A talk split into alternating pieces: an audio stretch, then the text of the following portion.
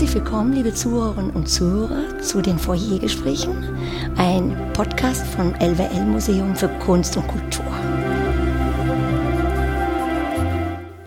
Mein Name ist Ines von Pato.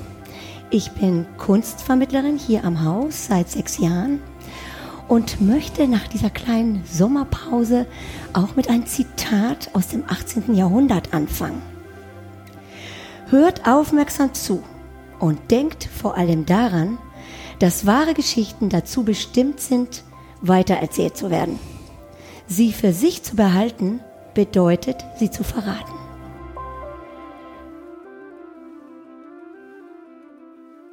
Ich freue mich heute hier in Münster ganz herzlich begrüßen zu können, Herrn Stefan Koldorf.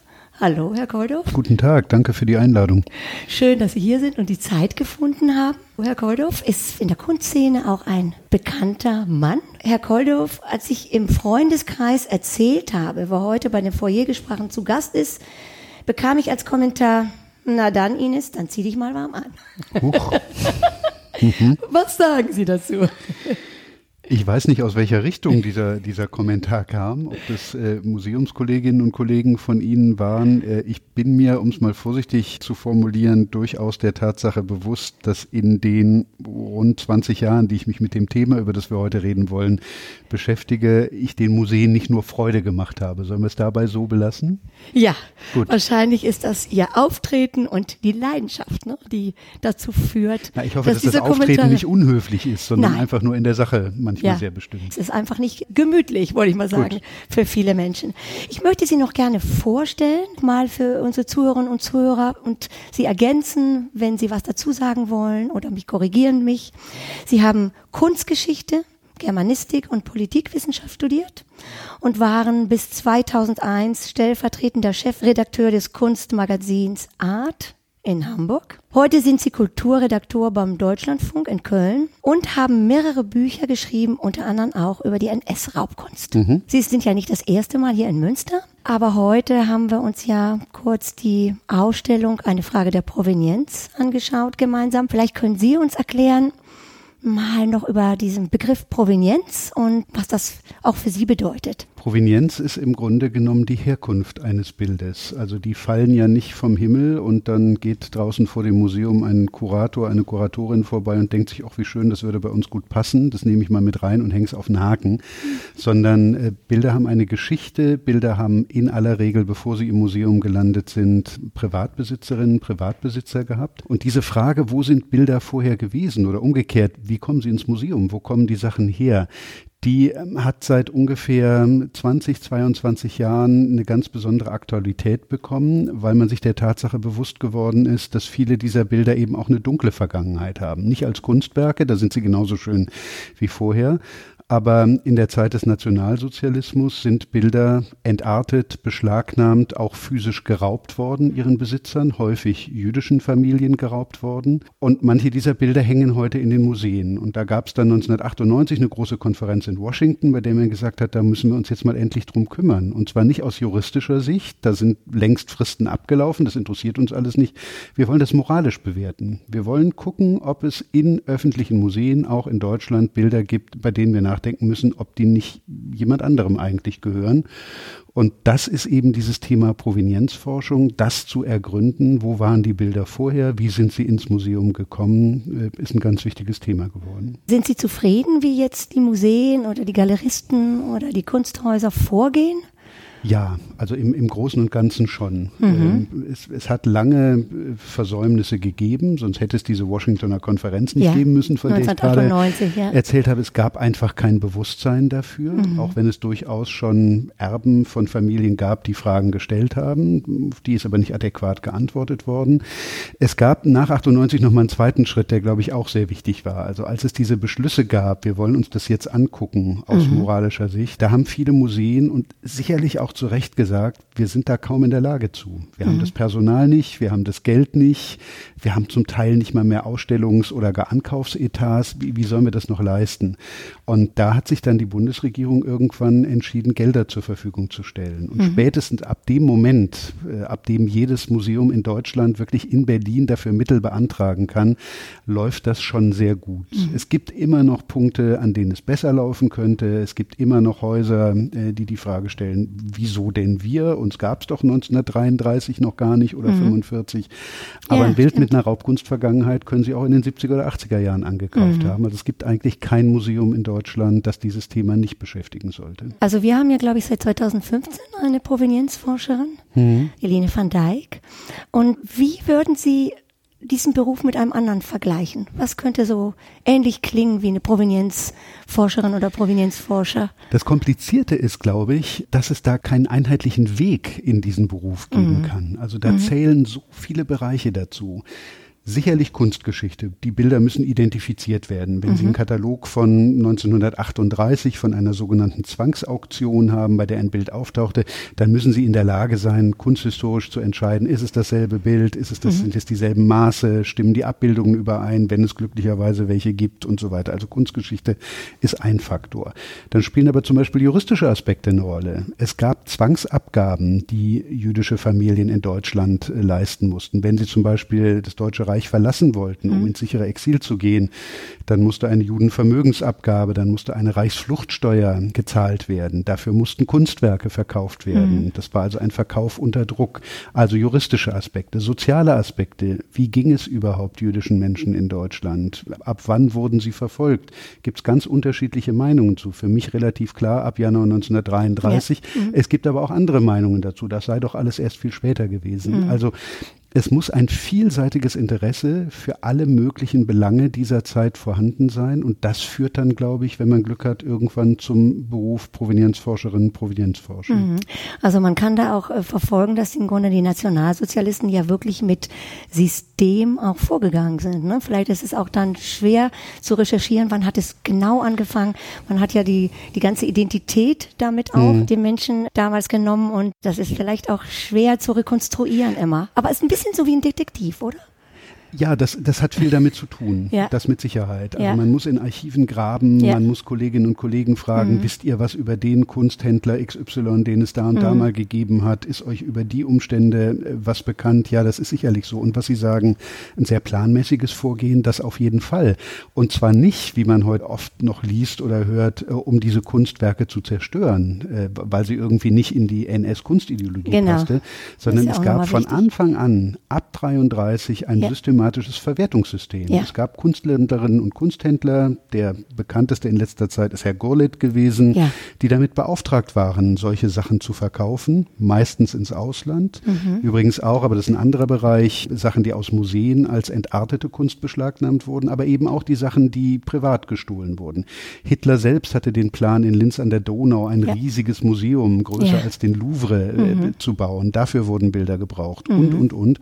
Also das war ein, naja, man könnte jetzt ein bisschen zynisch oder sarkastisch sagen, auch da waren wir Deutschen wieder mal sehr gründlich. Mhm. Das ist alles sehr systematisch gemacht ja, und deswegen genau. gibt es viele Unterlagen noch. Ja. Vieles ist aber eben auch verloren gegangen. Und mhm. das ist ein Problem, das Familien manchmal heute haben, wenn Sie jetzt zum Beispiel hier in Münster ein Bild entdecken sollten, von dem Sie glauben, dass es mal bei Ihnen gehangen hat, bei Familien, die ins Exil mussten, bei denen vielleicht Menschen in den Vernichtungslagern ermordet worden sind, mhm. können Sie nicht erwarten, dass sie noch Inventare oder Rechnungen oder gar mhm. Fotos ihrer Kunstwerke mhm. haben.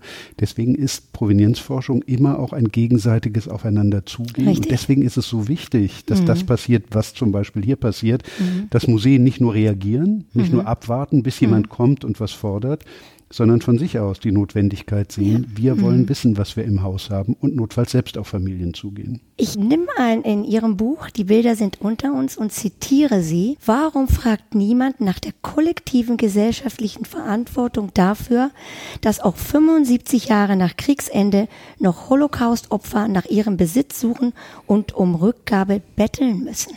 Hm. Ist es das auch, was Sie so wütend macht, oft? Ja, das macht mich mit Sicherheit wütend. Dazu kommt ja noch, also auch in dem Bereich erleben wir ja im Moment, dass es die unmittelbare Zeitzeugenschaft in, in ganz kurzer Zeit nicht mehr geben wird. Ja. Also ganz konkret, die Menschen, die geplündert worden sind, deren Familien ermordet worden sind, selbst, sind selbst in einem Alter, in dem sie bald nicht mehr leben werden. Mhm. Und ich bin nicht nur für die Recherchen zu diesem Buch. Ich habe wirklich 1998 mit der Washingtoner Konferenz mhm. völlig naiv angefangen, mich mit dem Thema als Journalist zu befassen. Mein erster Artikel damals hatte die Überschrift Endlich kommen die Erben zu ihrem Recht. Ja, ja. Äh, das war noch lange nicht so weit. Ja. Aber ich habe ganz viele Menschen getroffen, alte Leute in Israel beispielsweise, mhm. die mir gesagt haben, Herr Kolderhoff, Sie glauben doch nicht allen Ernstes, wenn ich diesen Liebermann jetzt zurückbekomme im Wert von mhm. 800.000 Euro oder so, dass ich mir die hier in meine 40 Quadratmeter Wohnung in Tel Aviv, darum geht's nicht. Ich ja. möchte, dass anerkannt wird, ja. was meiner Familie passiert ja. ist, was meinem Vater passiert mhm. ist. Das Bild kann gern in dem Museum bleiben, da soll aber eine kleine Tafel drunter, mhm. die zum Beispiel an meine Familie erinnert. Und dass das so lange nicht passiert ist und dass da leider eben auch viele Menschen, nachdem es im Bewusstsein war, nicht mehr erleben konnten. Mhm. Das Wiedergutmachung gibt's mhm. nicht, aber es gibt wenigstens sowas wie eine Aufarbeitung ja. oder eine, ja. eine Beschreibung dessen, was geschehen ist. Dass das viele nicht mehr erleben konnten, das macht mich nach wie vor wütend. Ja, no, verständlicherweise. Ne?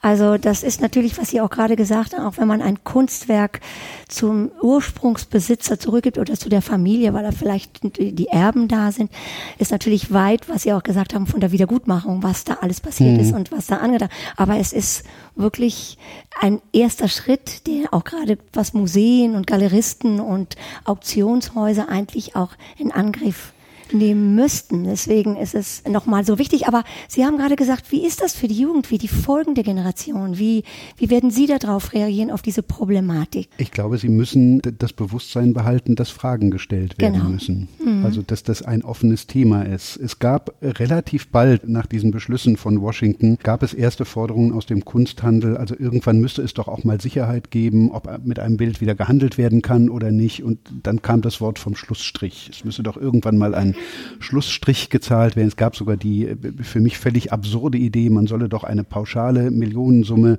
nach Israel überweisen und dann sei damit dann alles abgeglichen. Mhm. Also abgesehen davon, dass sich nicht alle Jüdinnen und Juden äh, nach Israel gegangen sind oder no. Beziehungen dahin haben, äh, wäre das so eine Schlussstrichlösung.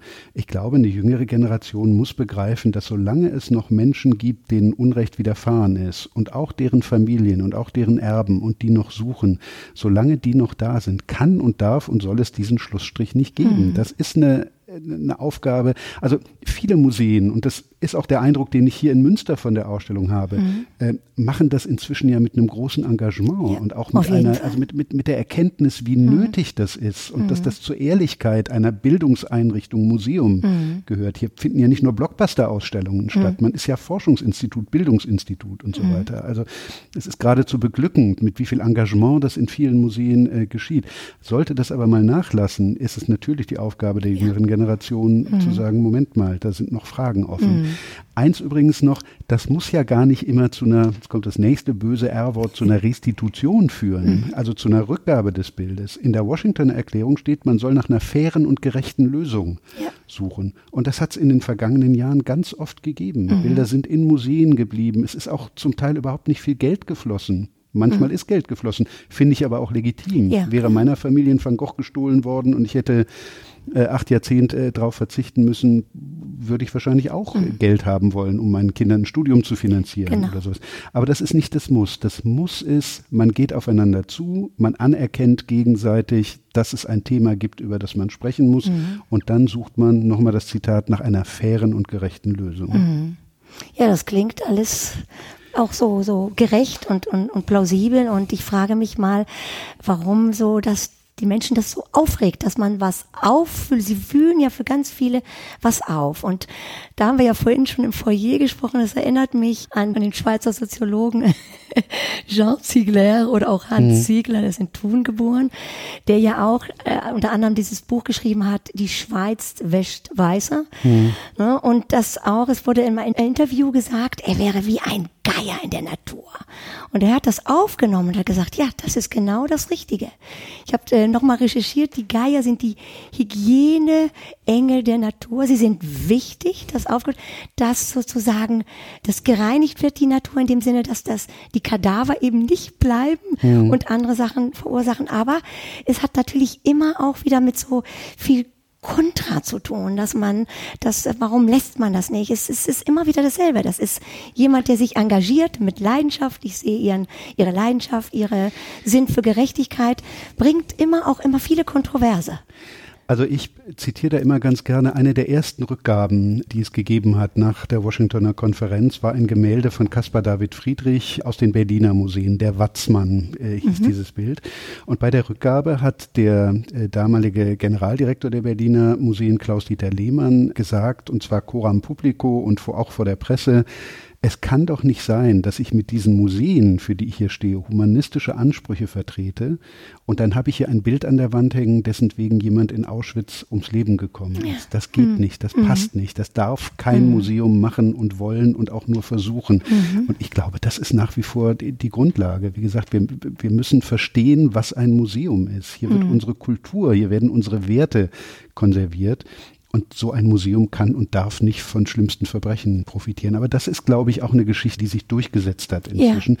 Und es gibt dazu inzwischen ja auch ähm, Verfahrensweisen. Also das ist ja nicht so, dass da jemand kommt in ein Museum und sagt, ich hätte gerne das Bild und das Museum recherchiert dann mehr mhm. oder weniger intensiv und dann gibt man sich die Hand und das Bild wird in den LKW gepackt. Mhm. Also es gibt äh, ganz klares vorgeschriebenes Prozedere, es gibt eine Kommission, die bei strittigen Fällen äh, in Aktion tritt und versucht, Vermittlungsvorschläge zu machen. Was mich immer stört, ist, und da gab es jetzt neulich bei dieser sogenannten Limbach-Kommission wieder zwei Entscheidungen, dass man zum Teil immer noch versucht, den Menschen, die ein Bild zurückbekommen, vorzuschreiben, was sie damit jetzt zu machen haben. Mhm. Also konkret hieß es in diesem Fall, also die bekommen das Bild jetzt zurück. Wir als äh, Schlichtungskommission sind der Meinung, diese Familie hat recht, aber sie dürfen es bitte zehn Jahre lang nicht verkaufen und wenn sie es doch tun, dann geht die Hälfte des Erlöses an das Museum, in dem das vorher gehangen hat. Das kann ich nicht verstehen. Also in einem Rechtsstaat kommt ja. ein Gremium zu dem mhm. Entschluss, diese Familie kriegt dieses Bild zurecht mhm. zurück, weil es ihr unrechtmäßig weggenommen worden ist. Mhm. Und dann wollen wir es ihr jetzt sozusagen nochmal wegnehmen, indem mhm. wir vorschreiben, es darf jetzt aber bitte nicht verkauft werden, es darf davon nicht und sei es nun ein teures Auto oder eine Armbanduhr oder das Studium der Kinder oder was weiß ich, mhm. wir können doch Menschen, die wir schon mal äh, enteignet haben, denen können wir doch nicht schon wieder vorschreiben, was sie mit ihrem rechtmäßigen Eigentum zu tun haben. Mhm. Das ist so eine Sache, an der man im Moment, glaube ich, ein bisschen aufpassen muss. Mhm. Also Fälschungen, Diebstähle, Artnapping. Sie haben in ihren Büchern viele Verbrechen rund um die Kunst untersucht und sie sprechen auch sogar von Duty-Free-Zonen und Darkrooms des globalen Kunstbetriebes. Hm. Helfen Sie mir doch mal auf die Sprünge. Hm. Macht Kunst frei oder kriminell? Beides ist möglich. Ja. Also das, ähm, ich, ich würde natürlich spontan immer sagen, Kunst macht frei und Kunst erweitert den Horizont. Ja. Das ist eine gute Frage. Kunst bereichert und äh, Kunst macht einen zu Menschen, weil Kunst eben diesen freien anderen Blick auf die Welt ermöglicht. Wie, wie, hat ein Künstler die Welt gesehen und was kann ich davon annehmen? Was spricht mich da, davon an? Das Kriminelle stimmt aber auch, weil Kunst auch immer Kunstmarkt bedeutet. Ja. Mit Kunst wird gehandelt. Es ist im kapitalistischen Wirtschaftssystem eine, eine Handelsware. Mhm. Und der Kunstmarkt beansprucht ganz merkwürdige Regularien für sich noch. Das ist manchmal so ein bisschen wie auf dem mittelalterlichen Markt in Köln oder in Münster. Also da wird mhm. behauptet, Handschlagsgeschäfte seien in Ordnung. Da wird ein Geschäftsgeheimnis behauptet, das es nirgends gibt. Man dürfe nicht sagen, wo ein Bild herkommt. Stellen Sie sich das mal bei einem, bei einem gebrauchten VW Käfer vor. Da kriegen Sie im Kfz-Brief, kriegen genau. Sie akribisch aufgelistet, wo das Ding vorher gewesen genau. ist.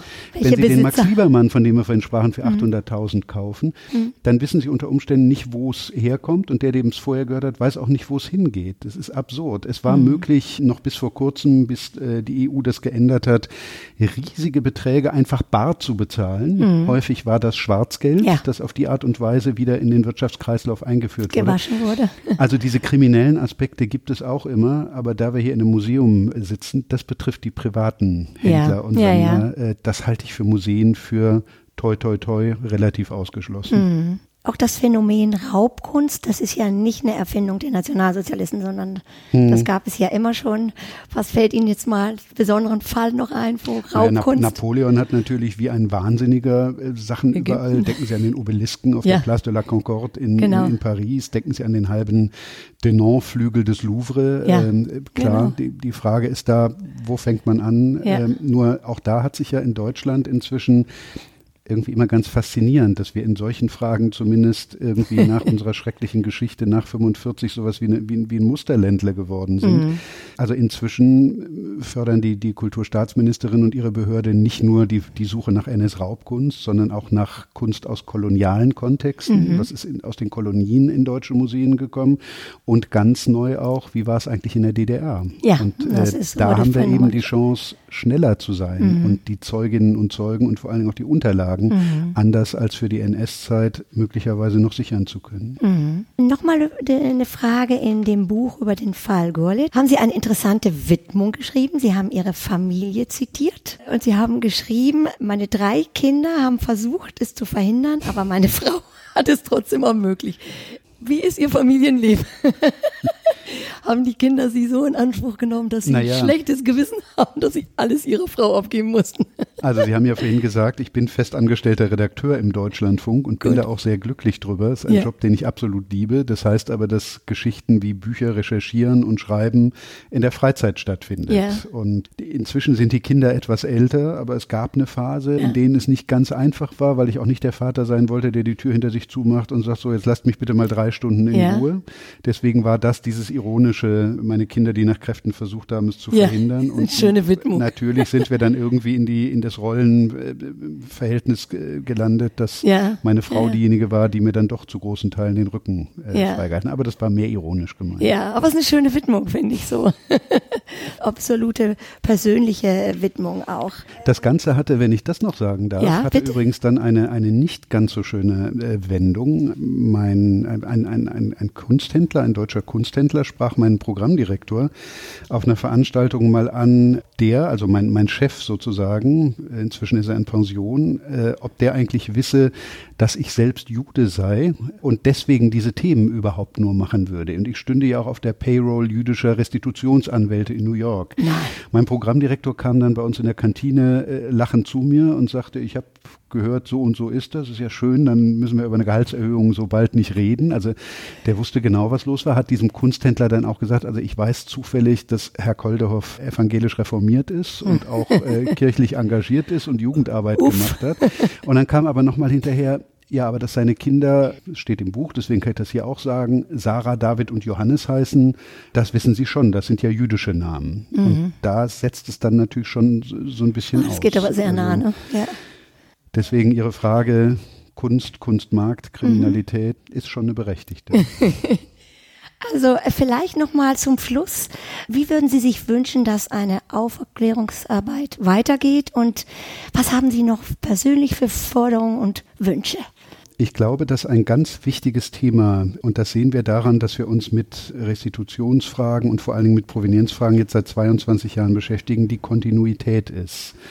Und ich sehe in vielen Museen, dass das in der Aufarbeitung der eigenen Sammlungen so nicht möglich ist, weil nur Zeitverträge gemacht werden, die dann zwei Jahre dauern, manchmal noch ein oder zweimal verlängert werden können. Aber diese Kolleginnen und Kollegen, die mit großem Engagement und auch gut vernetzt inzwischen unter den Museen an die Arbeit gehen, müssen nach zwei oder vier oder sechs Jahren diese Arbeit aufgeben mhm. und können in dem Museum nicht weiterarbeiten, weil sie keinen festen Vertrag haben ja. und müssen gucken, wo sie mit ihrem Wissen hingehen, wie das an einen Nachfolger, eine Nachfolgerin weitergegeben werden kann. Also wir haben noch viel zu wenig mhm. unbefristete, feste Stellen für mhm. Provenienzforschung in den deutschen Museen. Da kann man auch Verbünde schaffen. Also mhm. das muss gar nicht für jedes Haus ein eigenes ja. sein. Da kann man auch in Städten denken oder in, mhm. äh, in, in, Trägerschaften denken. Mhm. Da würde ich mir von den Trägern, also von, in Deutschland sind es ja im Wesentlichen die, die Kommunen, die Landkreise, äh, die, die Landschaftsverbände, ja. da würde ich mir stärkeres Engagement äh, wünschen. Das Zweite ist, Sie haben mich vorhin nach der Ausbildung, wie wird man Provenienzforscher, gefragt. ich habe im Moment, und ich formuliere das bewusst ganz vorsichtig, ich habe im Moment das Gefühl, dass das so in Richtung einer Akademisierung geht. Mhm. Also, dass wahnsinnig viel auf hohem Niveau geforscht wird mhm. über den Kunsthändler, über mhm. die Auktion, über die Galerie und so mhm. weiter, dass da auch wahnsinnig viel Zeit und Energie reingesteckt wird ich würde es nicht Forderung nennen, aber die Bitte an alle, die in dem Beruf tätig sind, ist, vergesst oder verliert nicht aus dem Blick, worum es ursprünglich mal gehen sollte. Mhm. Dissertationen sind was Schönes, Aufsätze in Fachpublikationen sind mhm. was Schönes. Damit kann man sicherlich auch gut begründen, den Vertrag verlängert zu bekommen oder eine neue Stelle zu bekommen. Aber ursprünglich ging es mal um Menschen, denen mhm. in Deutschland bitteres Unrecht widerfahren ist und um die Frage, wie kann man das transparent machen, aufarbeiten und vielleicht an einer winzigen kleinen Stelle korrigieren. Das ist die eigentliche Aufgabe. Was an wissenschaftlichen Erkenntnissen an Grundlagenforschung dabei rauskommt, ist wahnsinnig wichtig, führt mhm. auch oft zu Entscheidungen und zu Restitutionen. Aber das Bewusstsein muss immer sein, wir machen das nicht für Aufsätze, wir machen mhm. das nicht für Institutionen, wir machen es für Menschen, die oder deren Kinder oder Erben oder Nachfolger nach wie vor Fragen an uns haben. Mhm. Das hielt ich für ganz wichtig. Herr Koldorf, das ist eigentlich ein schöner Schluss. Diese Aufforderung an die Museen, an die Menschen, nochmal nicht zu vergessen, warum man auch diese Provenienzforschung treibt. Es gibt einen schönen Satz von Voltaire, der sagt, wir sind verantwortlich für was wir tun, aber wir sind auch verantwortlich für das, was wir nicht tun. Vielen herzlichen Dank für dieses Gespräch. Danke Ihnen. Und an die Zuhörerinnen und Zuhörer nochmal viele gute Gedanken und bleiben Sie gesund und bis bald.